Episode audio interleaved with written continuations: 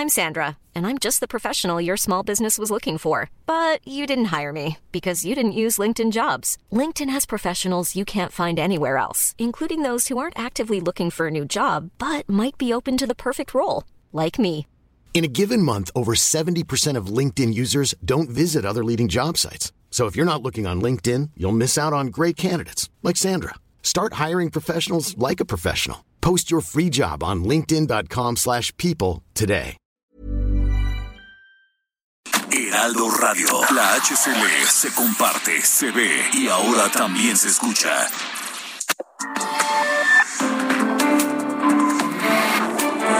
¿Hay suficientes plazas para médicos? Conversaremos con el maestro Andrés Castañeda, catedrático de la UNAM y coordinador de salud en Nosotros. Y haremos un recorrido como cada noche por los estados. Veamos de qué nos hablarán nuestros compañeros corresponsales. En Tamaulipas hablaremos del hallazgo de cuatro toneladas de animales muertos en un tráiler, principalmente perros y gatos. Más adelante, todos los detalles. Desde Veracruz, la Fiscalía General del Estado detiene y libera a un joven como presunto implicado en el homicidio de dos periodistas. Más adelante los detalles. Pues implementar estrategias para reducir el consumo de agua, las autoridades del estado de Nuevo León han advertido no se ha logrado bajar el consumo entre los habitantes del estado de Nuevo León.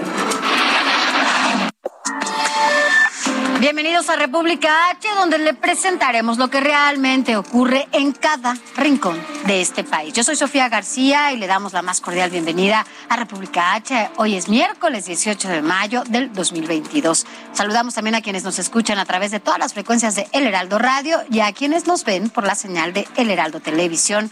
Les recuerdo también que nos puede escribir a nuestro WhatsApp qué ocurre en su estado, cuál es la situación que está viviendo en su municipio. Incluso si usted tiene alguna queja, alguna petición, alguna denuncia, escríbanos al 5624 1047 10. Y con esto arrancamos República H.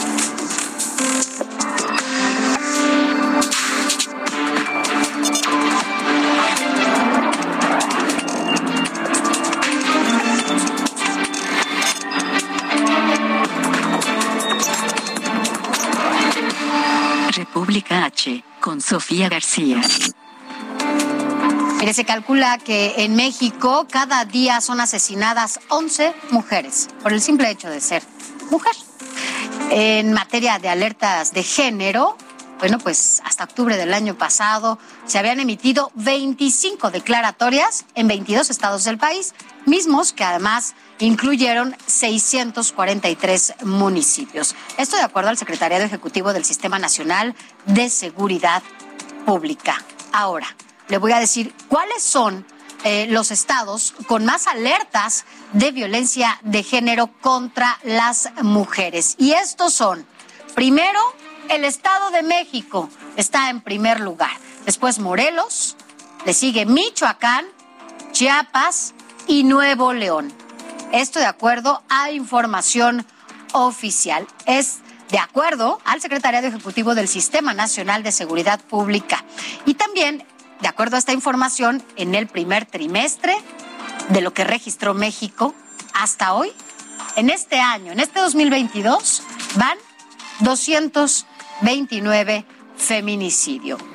Y sigue, sigue el Estado de México concentrando el mayor número de casos. Le sigue Nuevo León, aquí cambia, Veracruz y Ciudad de México. Finalmente en el quinto lugar está Oaxaca. Estados con más feminicidios. Le voy a decir cuáles son los, eh, los estados con más feminicidios en este primer trimestre del, eh, del 2022. Primero, continúa Estado de México a la cabeza. Después Nuevo León, Veracruz, Ciudad de México y Oaxaca, quienes más tienen estos feminicidios. Durante el periodo de enero a marzo del 2022 también se reportaron 56.224 casos de violencia familiar en el país, según el Secretariado Ejecutivo del Sistema Nacional de Seguridad Pública. Mire, estas son las cifras que tenemos hasta el momento mensualmente, los registros que se han dado. En enero se presentaron 16.469 casos. En febrero, la cifra fue mayor y se registraron 17.004. Y para marzo hubo 5.000 reportes más y llegaron hasta 22.751 casos. Esto tan solo en el primer trimestre de 2022. El presidente Andrés Manuel López Obrador habló sobre este tema hoy en su mañanera. Más de 100 mil personas registradas como desaparecidas en México y dijo que el 30% de estas desapariciones solo se le atribuye a su gobierno. Y esto se debe a que ahora, dice el presidente, se realizan más búsquedas que antes. Incluso hizo un símil respecto al aumento en el número de feminicidios cuando comenzaron a ser tipificados. Escuchemos. Es algo parecido al feminicidio, que antes no se consideraba como un delito con esas características, los asesinatos de mujeres. Y a partir de que llegamos, se empezó a clasificar.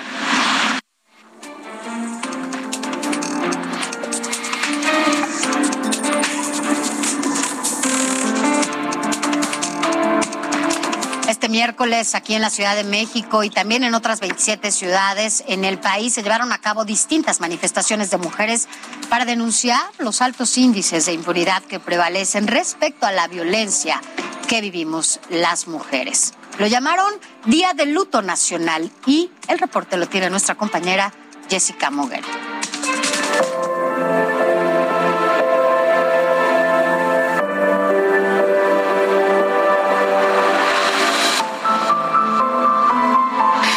De negro y de luto, en protesta por las desapariciones y feminicidios de niñas y mujeres, con flores, cruces y veladoras, para hacer un llamado para frenar la violencia y desapariciones.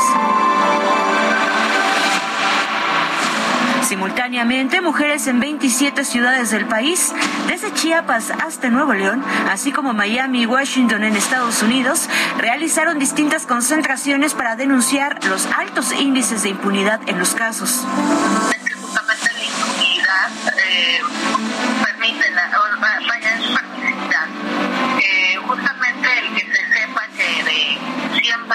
Solo 3 llegan a condena, eh, da un mensaje bastante directo a los agresores de mujeres.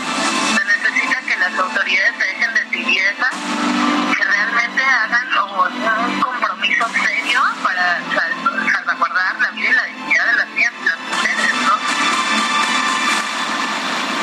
Solo durante el primer trimestre de este año, el Secretariado Ejecutivo del Sistema Nacional de Seguridad Pública tiene registro de 234 presuntas víctimas de feminicidio. En el caso de homicidio doloso a mujeres, la cifra se eleva a 628 en el mismo periodo de tiempo. Y al revisar las cifras de homicidio culposo, el número vuelve a aumentar a 888. no existe una política de prevención, en realidad, una, una política de prevención seria que trate de, de cambiar los esquemas culturales que nos han colocado en esta situación. Colectivas feministas como las Brujas del Mar, incendiarias, nosotras tenemos otros datos y la red No es una, somos todas, denuncian incremento en el número de mujeres desaparecidas. Según el reporte semestral de búsqueda e identificación de personas desaparecidas del Gobierno de México, del 1 de enero al 30 de junio de 2021, el 24.7% de las desapariciones fueron de mujeres y más de la mitad son menores de edad. las mujeres desaparecidas evalúa un estudio en México este estima más de 24 mil otros estudios dicen que más de 40 mil mujeres están desaparecidas en este país y eso sin contar la cifra negra de pues de los que, tiene este país no entonces pues no se están buscando las mujeres porque si se buscara una sola mujer no habría esta este aumento de cifras. En algunos estados como Veracruz se impulsa la ley Monse, que busca reformar el artículo 345 del Código Penal de ese estado. Esto a consecuencia de la difusión de un video de Marlon N., agresor de Montserrat Bendímez, en el que trata de negociar con las autoridades estatales para entregarse bajo el acuerdo de libertad para sus padres. Jessica Muguel, Heraldo Televisión.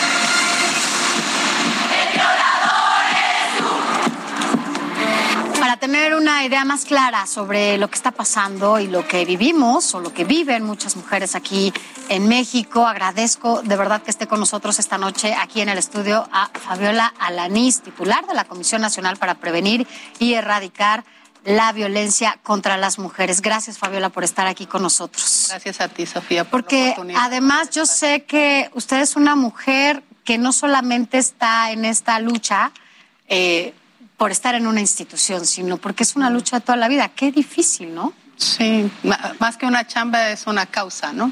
Es una causa en la que creemos desde hace décadas y bueno, eso, sin embargo, no, no nos quita la capacidad de de sorprendernos con cada hecho de violencia, de sorprendernos, de indignarnos con cada hecho de violencia que ocurre contra cualquier mujer y particularmente cuando se trata de adolescentes y niñas, que es mucho más fuerte, que es mucho más intenso y que duele profundamente. ¿Y en qué momento de la historia? Es el momento de la historia más difícil para las mujeres, ¿no?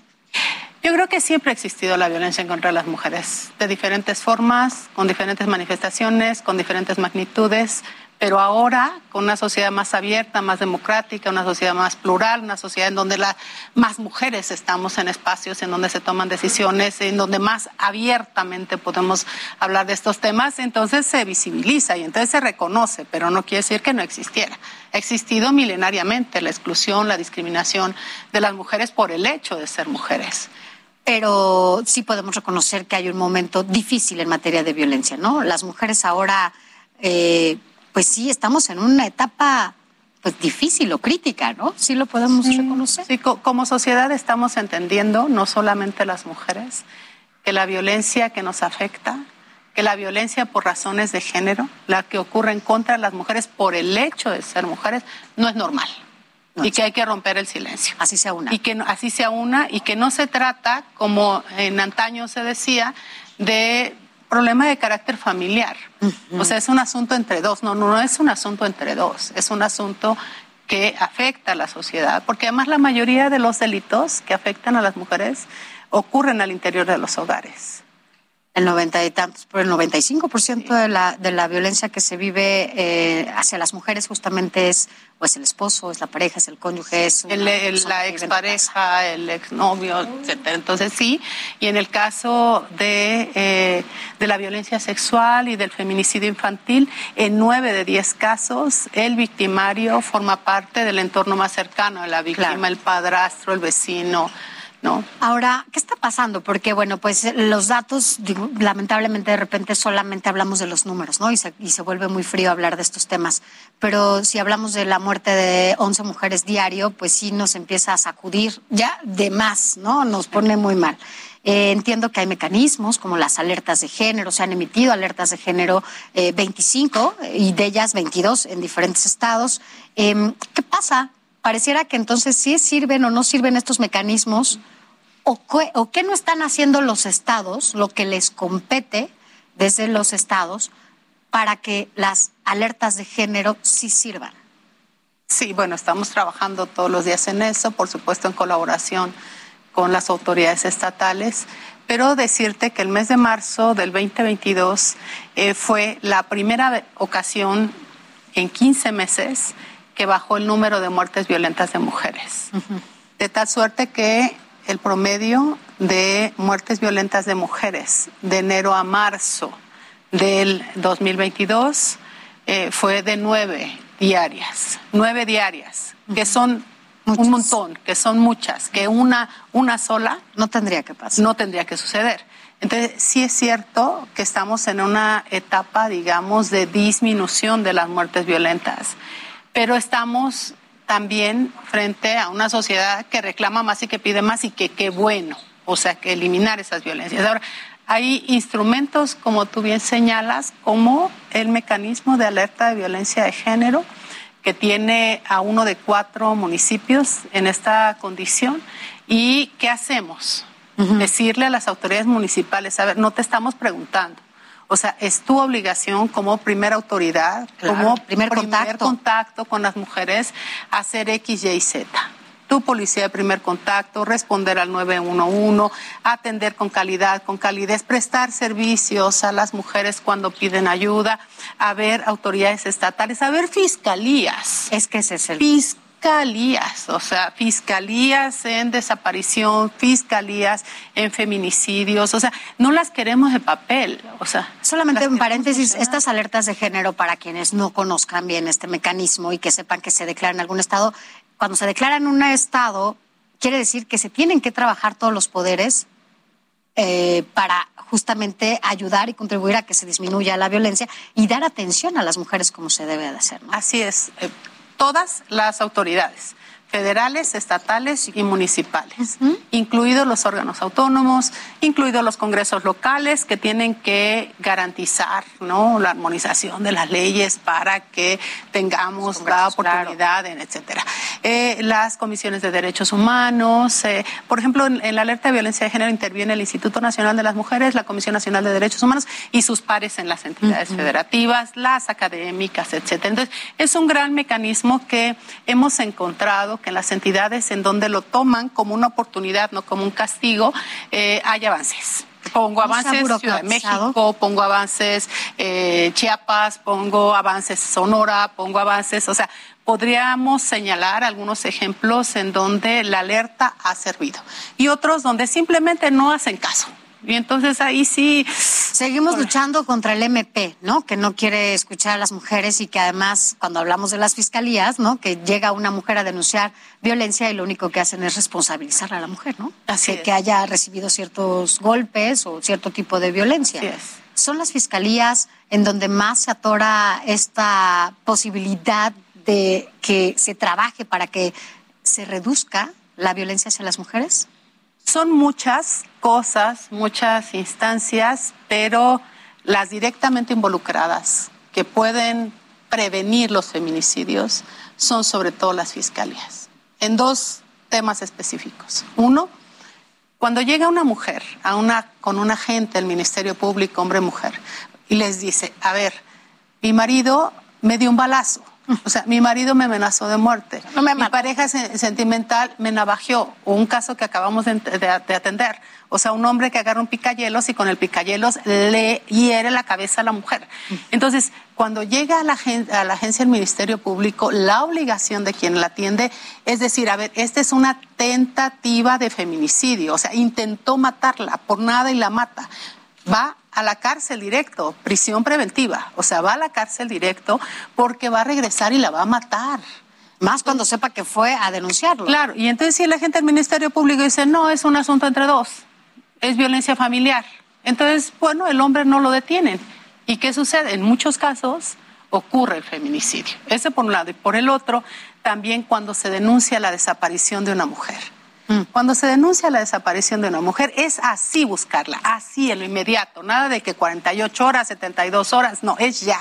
Es ya, y hay elementos tecnológicos, de avances tecnológicos tan importantes en comunicación que la puedes localizar de inmediato. Pero si empiezas con la burocracia, ¿no? A ver, señora, se peleó con su hija. A ver, ¿no será que se fue con el novio? A ver, es que ella así se pone de rebelde y se va seguro, va a regresar. Pues, ¿sabes qué? Que muchas veces no regresa porque la matan. Entonces, sí hay maneras eh, en las que se pueden prevenir los feminicidios, claro que sí. Son las fiscalías un punto clave, sí, pero también la, coordinación.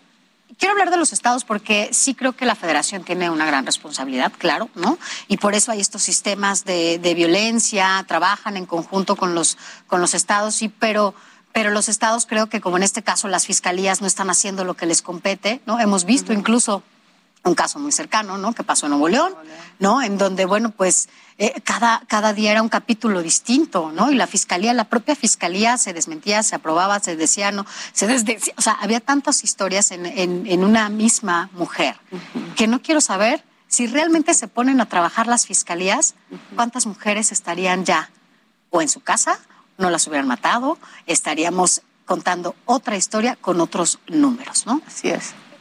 Eso también y el sector salud. Fiscalía una parte central, pero el sector salud identificar. Cuando llega una mujer a decir, oiga, mi hija se siente mal, ¿sabe qué? Que mi hija está muy mal por algo.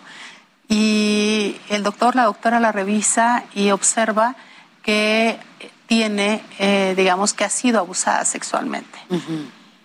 De inmediato tienen que reportarlo a las autoridades y tienen que ver, darle seguimiento, acompañamiento, investigar qué está sucediendo porque es la manera en la que podemos parar los feminicidios infantiles, identificando cuándo están abusando sexualmente de las niñas. Abusar sexualmente de una niña en muchos casos los lleva a desgarres internos, porque abusar y violar a una niña es prácticamente sentenciarla a la muerte. Entonces, 7.5 de los feminicidios son infantiles. Y entonces nos hemos dicho, el llamado es a identificar cuando están ocurriendo esas violencias y como sociedad no podemos permitir que eso suceda, ni podemos quedarnos calladas. Hay que hacer todo lo que esté en nuestras manos, principalmente las autoridades, es nuestra responsabilidad, porque no ocurran los feminicidios infantiles. Nosotros hemos atendido dolorosamente feminicidios de un año, de tres, de seis, de trece años.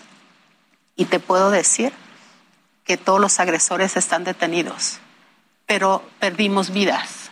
Después de, ¿no? Después de. Entonces, sí es un llamado sobre todas las autoridades a que no queden impunes estos delitos. Y si tuviéramos que hacer otro llamado, eh, autoridades como la Fiscalía o instituciones como la Fiscalía para que se pusieran a trabajar, ¿qué tipo de exhorto, llamado o, o jalón de orejas tendríamos que hacer para que pues nos ayuden a que esto no se repita, ¿no? A que no tengan que asesinar a mujeres para que se pongan a trabajar. Y si se ponen a trabajar, ¿cuál sería ese llamado? ¿En dónde está ese nudo?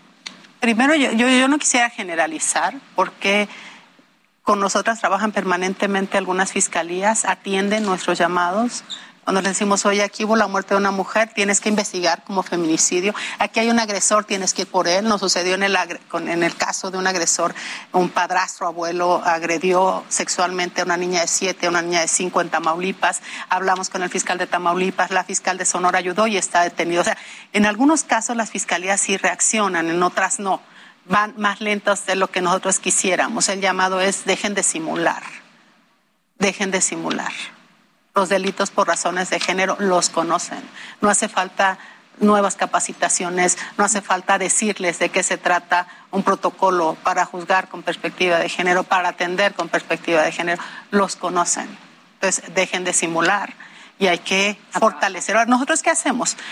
Eh, desde el gobierno federal, eh, contribuir en la medida de nuestras posibilidades a fortalecer a las fiscalías especializadas, Hemos multiplicado los servicios de atención a las mujeres, los centros de justicia para las mujeres, etcétera. Entonces, sí hay un esfuerzo del gobierno federal, es la indicación del presidente Andrés Manuel López Obrador a no escatimar recursos para atender a las mujeres. ¿Tienen el presupuesto suficiente? Porque ese es otro tema. Eh, se habla mucho de la disminución que se ha dado año con año a la atención y sobre todo a programas que tienen que ver con la prevención de la violencia. ¿Hay presupuesto suficiente? ¿Se ha disminuido muchísimo? ¿Qué falta? en materia de recursos, por ejemplo? El presupuesto es, eh, digamos, es suficiente. De hecho, el presupuesto de la Comisión Nacional para Prevenir y Erradicar la Violencia creció dos veces más. Es un presupuesto cercano a los mil millones de pesos destinado a mejorar los servicios para las mujeres en un sentido amplio. Eh, creció, por ejemplo, el presupuesto para eh, los refugios de mujeres eh, que viven violencia, sus hijas y sus hijos. Creció el presupuesto para los centros de justicia para las mujeres, para las instancias de las mujeres en las entidades federativas y un tema central, la atención a las causas que generan la violencia. Porque en la mayoría de los casos, de nuestras víctimas, de las mujeres que son víctimas de violencia, su condición socioeconómica es precaria. Sí es cierto que la violencia no distingue condición social, pero también es cierto que son más vulnerables, entre las vulnerables las mujeres más pobres.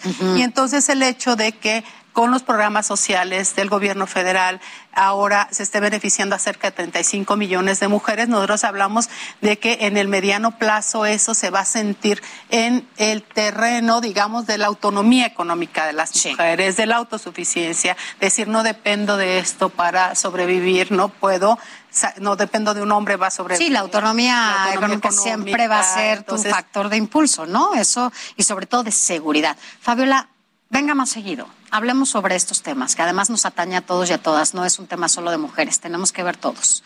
Y creo que hablemos de dónde, cuáles y son los estados donde más violencia se vive, de acuerdo a esta encuesta que sacan cada cinco años. Y veámonos aquí en el estudio. Claro Gracias por haber estado que aquí. Sea necesaria, no, hombre, encantada. La agradecida soy yo de poderme dirigir a tu gran auditorio. No, gracias, gracias, Fabiola Alanis, titular de la CONAVIM. Gracias por haber estado con nosotros. Seguimos. Mire, es momento de ir a un corte. Más adelante también vamos a analizar qué es lo que está pasando con los médicos. Vamos a conversar con el maestro Andrés Castañeda, catedrático de la UNAM y también co- coordinador de. Heraldo Radio. La HCL se comparte, se ve y ahora también se escucha.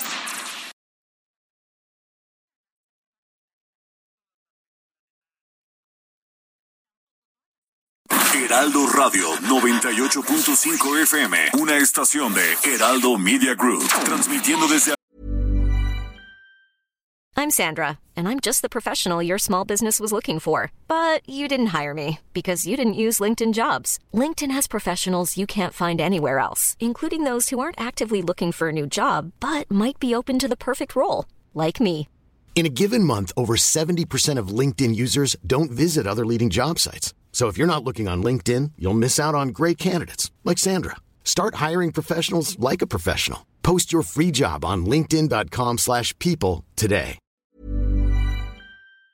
Avenida Insurgente Sur 1271, Torre Carrachi, con 100.000 watts de potencia radiada. de hacer un recorrido por los estados para saber qué está pasando en cada rincón de este país. Mire, vamos a empezar con Tamaulipas, porque aunque usted no lo crea, allá se descubrió en el contenedor de un tráiler alrededor de cuatro toneladas de animalitos muertos. Y por eso hacemos enlace con mi compañero Carlos Juárez. ¿De qué se trata esta historia, Carlos? Cuatro toneladas. Cuéntanos, ¿cómo estás? Muy buenas noches. Hola, ¿qué tal? Muy buenas noches, un gusto saludarnos desde Tamaulipas. Efectivamente, cuatro toneladas de animales muertos, principalmente gatos y perros, fueron descubiertos en el contenedor de un tráiler que participó en un accidente en el kilómetro 275 de la carretera eh, que viene siendo Victoria Matamoros. Esto fue durante la madrugada del día de ayer. Autoridades de la Fiscalía General de Justicia del Estado, así como la Guardia Nacional, tomaron conocimiento del percance donde lamentablemente perdió la vida el conductor de un autobús foráneo de nombre Jonathan de Jesús.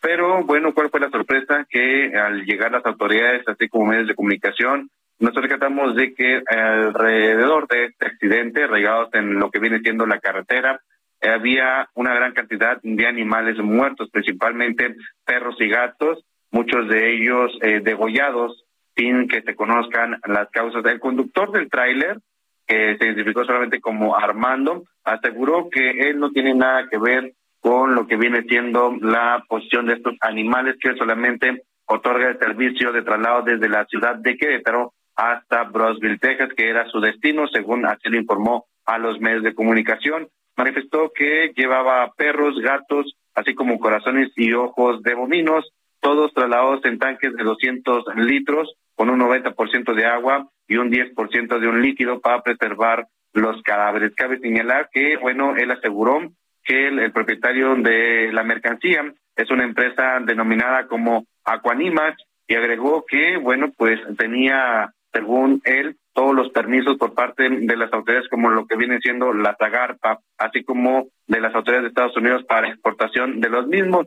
Hasta el momento, pues no se sabe con certeza qué qué es lo que se iba a hacer con estos animales. Él solamente asegura que lo iba a entregar a una compañía en Brosville, Texas, que se dedica a repartirlos a los laboratorios de las escuelas donde hacen prácticas estudiantes. Así que bueno, pues ahí está. Lo que llama atención es cuatro cuatro toneladas de animales. Ya no hablamos de una cantidad en específico de, de, de perros y gatos, sino del peso. Cuatro toneladas de perros y gatos y ojos y corazones de bovinos fueron lo que se detectó en este camión que iba con destino a Brosville, Texas. Así la información desde Tamaulipas. Bueno, además de escabroso este caso, bueno, un, caso muy extraño, porque entonces el gobierno de Estados Unidos permite estos tonelajes de animales muertos solamente para llevarlos a un laboratorio. Parece que esto así es, de acuerdo a lo que, o a la información que se ha dado a conocer, Carlos. Así es, llama mucho la atención e incluso platicando con los colegas, bueno, pues también en Estados Unidos hay animales, ¿no? Claro. Por los perros y gatos Aquí también lo que hemos visto en las redes sociales es la exigencia de ambientalistas y animalistas, desde dónde están sacando esta cantidad de animales y bueno, lo que podíamos observar en las imágenes es que muchos de estos animalitos que estaban regados en la carretera, en, la carretera, bueno, pues estaban degollados. ¿Qué es lo que está pasando? Pues ahora sí que hay que investigar más a fondo. Bueno, vamos a estar eh, siguiendo esta información, Carlos. Eh, si mañana platicamos, espero que ya las autoridades tengan más claridad sobre este tema. Son perritos y gatitos, cuatro toneladas muertos. ¿Qué tenían adentro? ¿Por qué iban a pasar así tan fácil al gobierno de Estados Unidos? Si no se hubiera volteado, no hubiéramos sabido absolutamente nada de este, de este camión. Así que bueno, pues mañana platicamos a ver cuál es la respuesta también del gobierno de Tamaulipas. Gracias, Carlos. Muy buenas noches. Buenas noches. Vámonos de Tamaulipas, vámonos hasta Veracruz, porque allá la Fiscalía de Justicia informó que liberó, que liberó al joven Antonio de Jesús N. debido a que fue confundido, imagínese usted, confundido por las autoridades estatales, quienes ya lo señalaban como autor material del asesinato de dos periodistas. Pero bueno, para saber a detalle qué pasó allá, nos enlazamos con Juan David Castilla, nuestro compañero corresponsal. Juan David, ¿cómo estás? ¿Qué dijo la Fiscalía? Perdóneme lo dejó suelto después de que lo había detenido y además casi ya lo había responsabilizado. Buenas noches. Muy buenas noches, Sofía. Así es, fíjate que pues apenas ayer hablábamos de la buena noticia que se había dado a conocer sobre la detención de Antonio de Jesús Ayatemara como presunto implicado en este doble homicidio de las compañeras reporteras Yesenia y Celia Joana. Sin embargo, después de unas horas, como bien lo comentaba Sofía, se da a conocer por parte de un comunicado de la Fiscalía General del Estado a cargo de Verónica Hernández Yaranz, que había sido liberado de manera inmediata esta persona, toda vez que no correspondía a la señalada y a la que habían estado buscando después de varios días de este doble crimen. Eh, efectivamente, eh, Sofía, se generó una gran polémica, no solo en el estado de Veracruz a nivel nacional, esto se tomó como burla, ¿no? Por parte de las redes sociales, la gente bromeando con ese tipo de cosas debido a que faltó seriedad por parte de las instituciones de Veracruz. Decirte que hubo manifestaciones por parte de los familiares, también de los amigos de Antonio de Jesús, y ellos mencionaban que se trata de un joven de 20 años, Sofía, que es estudiante del Instituto Tecnológico Superior de Calapa y que además laboraba como eh, motorrepartidor. Esta situación pues generó una gran, eh, una gran polémica en esta entidad y pues hoy, hoy por la tarde, acude Antonio con sus familiares al Palacio de Gobierno para reunirse eh, de forma privada con el gobernador Cuitlao García Jiménez, eh, supuestamente para agradecerle que el gobierno del Estado había intervenido, había gestionado para que fuera liberado lo antes posible. Eh, al salir, los familiares, incluso él, se le gustó la declaración, no quisieron mencionar nada, se entiende su postura, sin embargo, pues esta es la grave situación que está ocurriendo la familia de Yesenia, de Sheila Joana, seguirá esperando el esclarecimiento del caso, toda vez que ahora ya no hay ningún detenido y pues espera que haya justicia en este caso, Sofía. Bueno, pues al pendiente porque, a ver, se reúne la familia con el gobernador y entonces ahora ya no quieren hablar de lo que pasó o de lo que se dijo en esa reunión. Ya no quieren hablar de nada, de nada, porque le preguntamos si habían golpeado a Antonio, ¿no? Un joven de 20 años, él se ve tranquilo, una persona seria, y jamás quiso dirigirnos ni una palabra, ni una palabra, Sofía. Lamentable lo que está pasando, pero te digo, o sea, no solo es el, el ridículo que hizo la Fiscalía, sino también que parece que están jugando con este doble crimen de las periodistas porque no han detenido a nadie, Sofía. Así es. Bueno, estaremos al pendiente de lo que pasa y sobre todo, bueno, pues que detengan al verdadero responsable de ese asesinato. Gracias por tu información. Excelente noche, hasta luego. Gracias igualmente para ti. Vámonos a otros temas. Y es que agradecemos que nos haya compartido su columna, nuestro compañero Víctor Manuel, Víctor Sánchez Baños, que además es autor de la columna Estado por Estado y nos cuenta de qué se trata. Hola, ¿qué tal, Sofía? ¿Cómo estás? Qué gusto saludarte. Pues mira, en, estado por estado te voy a platicar lo que llevamos el día de hoy dentro de lo que es estado por estado, región por región, municipio por municipio. Y mira, lo que estamos observando es, en el caso concreto de Acapulco Guerrero, es la falta de gobierno. La falta de gobierno donde Avelina, Avelina López, quien es la alcaldesa, pues no ha podido entender que la violencia no se trata única y exclusivamente por problemas de la calor, como dice ella, sino es un problema más de fondo. Estamos cerca del tianguis turístico, de este año, del próximo fin de semana se inicia y ya es fundamental que exista seguridad en el puerto de Acapulco. Ante la ineficiencia de Evelina, definitivamente entró al quite, pues la gobernadora Evelyn Salgado, quien dice, un momento, esto es muy importante, dar una cara de seguridad, sobre todo en el puerto de Acapulco. También encontramos lo que viene en la, sucesión del Estado de México. Alejandro Moreno platicó conmigo hace unos días en un programa de radio que tengo, en donde me hace una referencia muy amplia de lo que vendrá en las elecciones del ya un par de semanas, eh, donde el Partido Revolucionario Institucional, de la mano de la alianza opositora PAN-PRD, pues está buscando una posición muy eh, ventajosa cuanto menos en dos entidades. Ellos dicen que van a ganar todas y que van a ser muy competitivos. La verdad de las cosas es que cuanto menos cuatro entidades va a ganar las Morena. La otra, las otras dos, la alianza opositora, se estima que en el caso concreto de Aguascalientes, por una parte, y también Durango, pues sean los dos bastiones que pueda tener el PRI en Durango y el PAN en Aguascalientes dentro de esta alianza opositora. Y por si fuera poco, también encontramos una serie de, factores que son importantes destacar. El estado de Zacatecas, vemos a muchos, muchos problemas que existen por el equipo que lleva David Monreal. El gobernador de Morena, pues lleva un equipo donde pues no tiene pues la, esa esencia que se necesita para lograr obtener los resultados políticos y sobre todo de seguridad que demanda el, pueblo de, Zacatecas. hay mucha violencia, muchos desaparecidos, pues el crimen organizado ya se apoderó de muchas ciudades. Tú sales fuera de la ciudad de Zacatecas y pues te encuentras que pues no hay la suficiente seguridad. Y pues hace unos días estuvieron tanto el, el secretario de Seguridad como la secretaria de Gobernación con el fiscal y el fiscal dice, ¿saben algo? No tengo la más remota idea de cómo hacer para devolver la seguridad. Y acusa al gobernador anterior Alejandro Tello, pues ya se fue, al final de cuentas ya no sirve para nada. Además, siempre fue una nulidad Alejandro Tello. De esto y más en mi columna Estado por Estado, aquí en el Heraldo de México. Gracias, Víctor. Así estaremos dando a conocer cuáles las columnas, los autores, eh, aquí en las páginas del Heraldo de México, sin duda las plumas más importantes de todo el país. Y aquí, aquí estarán con nosotros, así que no se lo puede perder. Vámonos a, otros temas. El secretario de Salud, Jorge Alcocer, informó que existen más de dos mil vacantes para México en todo el país para médicos. Sin embargo, consideró que los médicos no se trasladan, eso es lo que dijo el secretario, a estas zonas, pues dicen sentirse inseguros. Ayer martes, el funcionario también acusó que los médicos mexicanos tampoco buscan estar en lugares remotos, pues asegura que la mayoría se concentran en las grandes ciudades. Pero mire, vamos a recordar cómo lo dijo si usted no lo escuchó. Los médicos aducen inseguridad en principio, pero también no, eh, buscan estar en lugares remotos del país donde se les, se les olvida lo que es el, el principal sentimiento y de derecho que tienen los pacientes de ser atendidos, estén donde estén.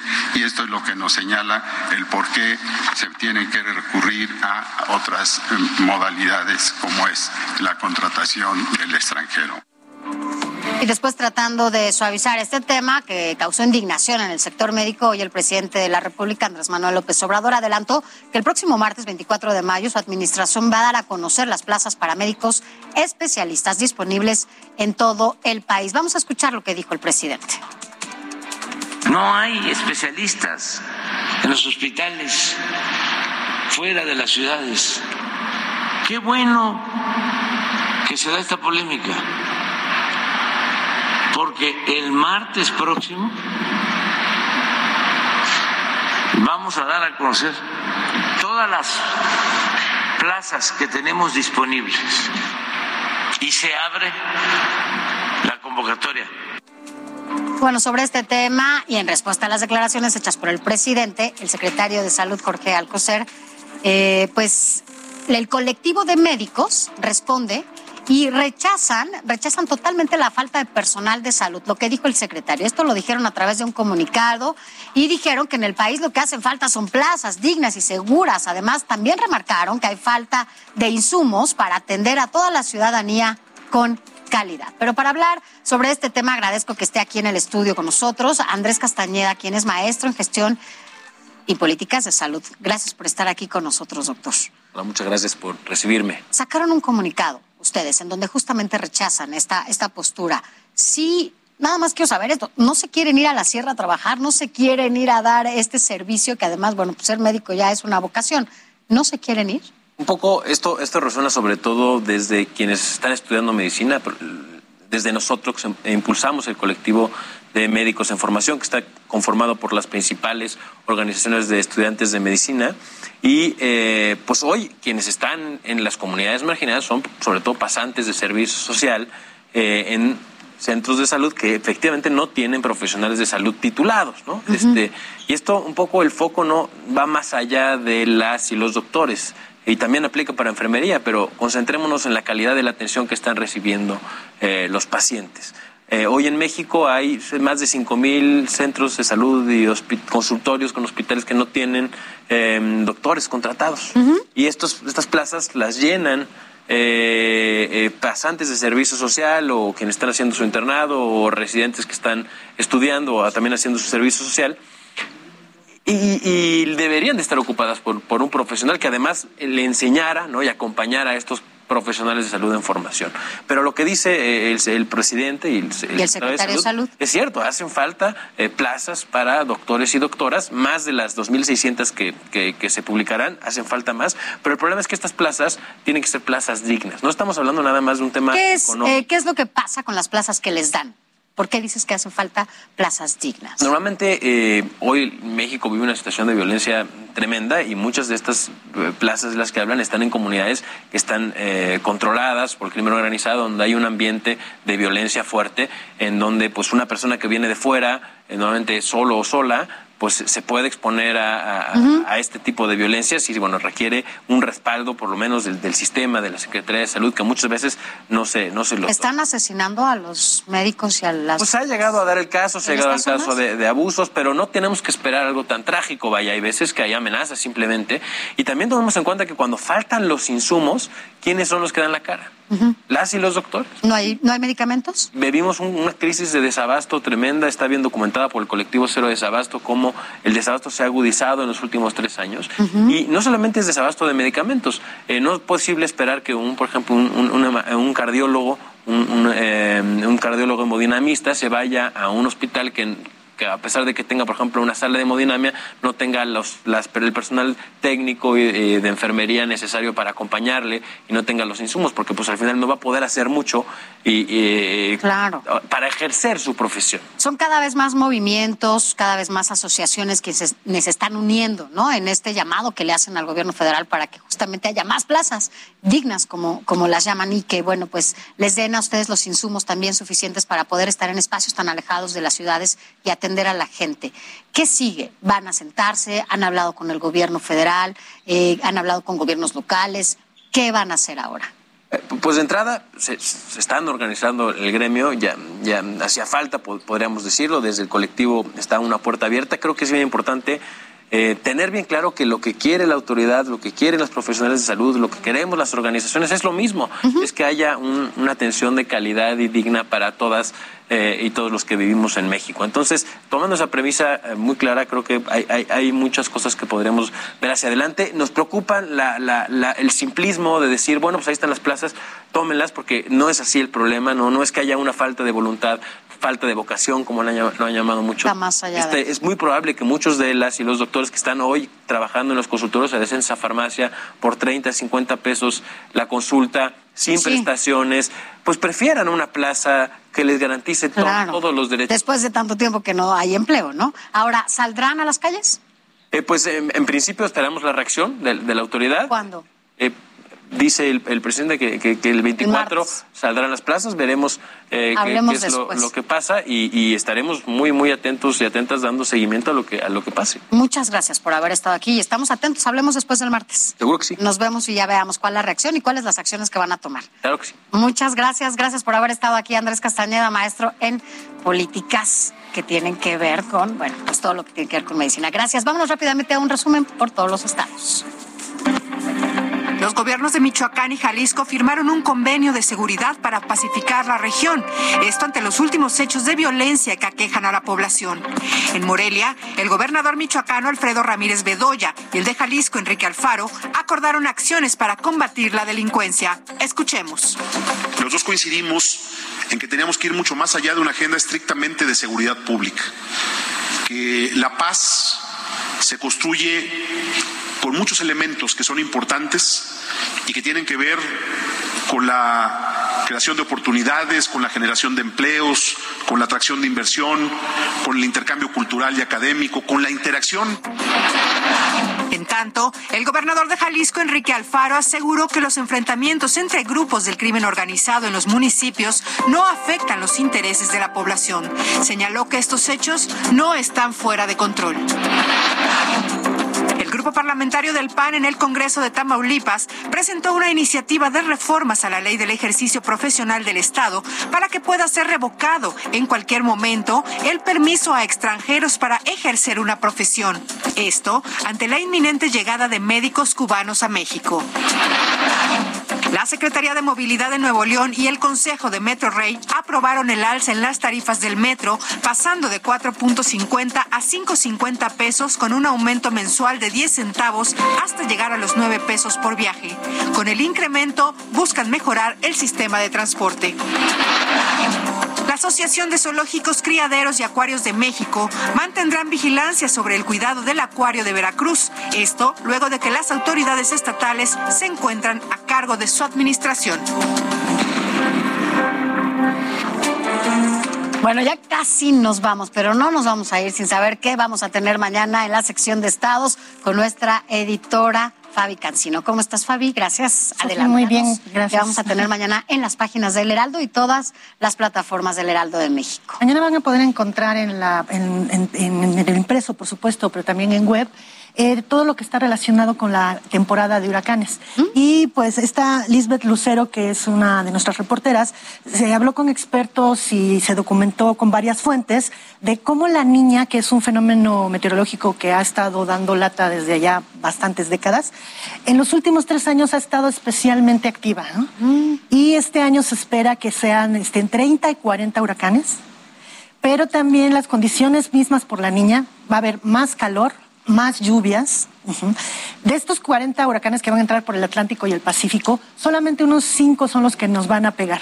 Ya sabes, principalmente todo lo que son la, zona costera, principalmente del Pacífico. Sí, sí. Pero también llegan por el Golfo de repente. De 30 a 40 huracanes para este año. Para este por lo menos. Y tiene que ver este fenómeno de la niña, ¿no? Exactamente. Además va a agudizar el calor, más de lo que ya Exactamente. Y, las lluvias. Que los expertos lo que dicen es que pues tiene su ventaja las lluvias. Por supuesto, generan devastación en estas zonas costeras que te digo de Michoacán, Jalisco, Sinaloa, pero es una, una ventana de esperanza, porque tú mismo has documentado aquí exactamente la sequía. Entonces es una oportunidad para que las presas se llenen y pueda este pues nivelarse el tema, ¿no? Y este, pero sí lo que eh, son muchos más eventos que va a haber este año de los que hubo el año pasado, pero no se va a llegar a los de 2020. En 2020 fueron 52. Bueno, tenemos entre 30 o 40, pero lo que sí es un hecho es que, bueno, serán también atípicos, ¿no? Entre el calor y todo lo que tiene que ver en este fenómeno de la niña que ya nos comentas. Mañana lo vamos a leer en las páginas. De hecho, de estos cinco que nos pegan, se espera que unos, cuando menos dos, lleguen en categorías altas, superiores a tres. pues hay que prepararse, sobre todo para quienes están en estas zonas de huracanes, ¿no? ¿Qué más vamos a tener? Tenemos una nota del día, del día que ha impactado. Tú ya la comentaste, Carlos Juárez hace un momento la reportó eh, que pues, nos, nos reitera lo que alguna vez dijo Luis Buñuel, ¿no?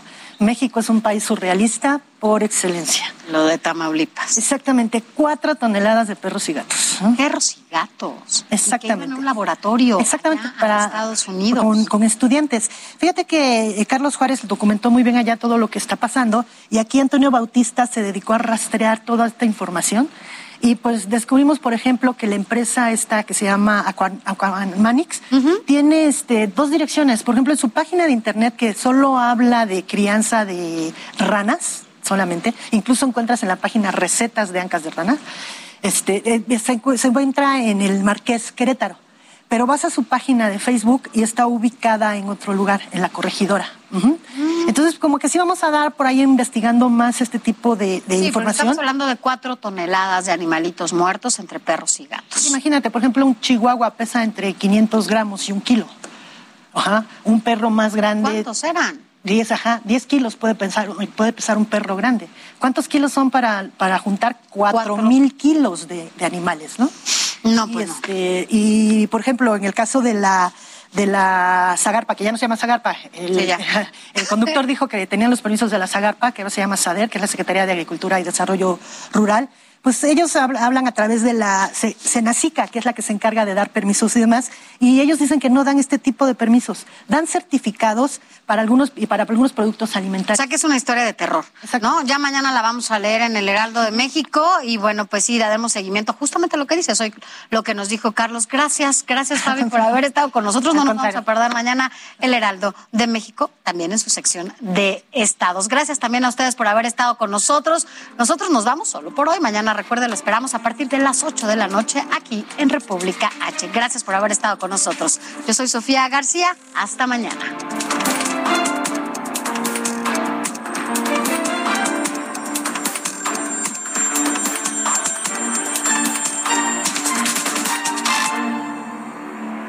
Heraldo Radio 98.5 FM, una estación de Heraldo Media Group, transmitiendo desde Avenida Insurgente Sur 1271, Torre Carrachi, con 100.000 watts de potencia radiada. Imagine the softest sheets you've ever felt. Now imagine them getting even softer over time. That's what you'll feel with Bowl and Branch's organic cotton sheets. In a recent customer survey, 96% replied that Bowl and Branch sheets get softer with every wash. Start getting your best night's sleep in these sheets that get softer and softer for years to come. Try their sheets with a 30-night guarantee. Plus, get 15% off your first order at bowlandbranch.com. Code BUTTERY. Exclusions apply. See site for details.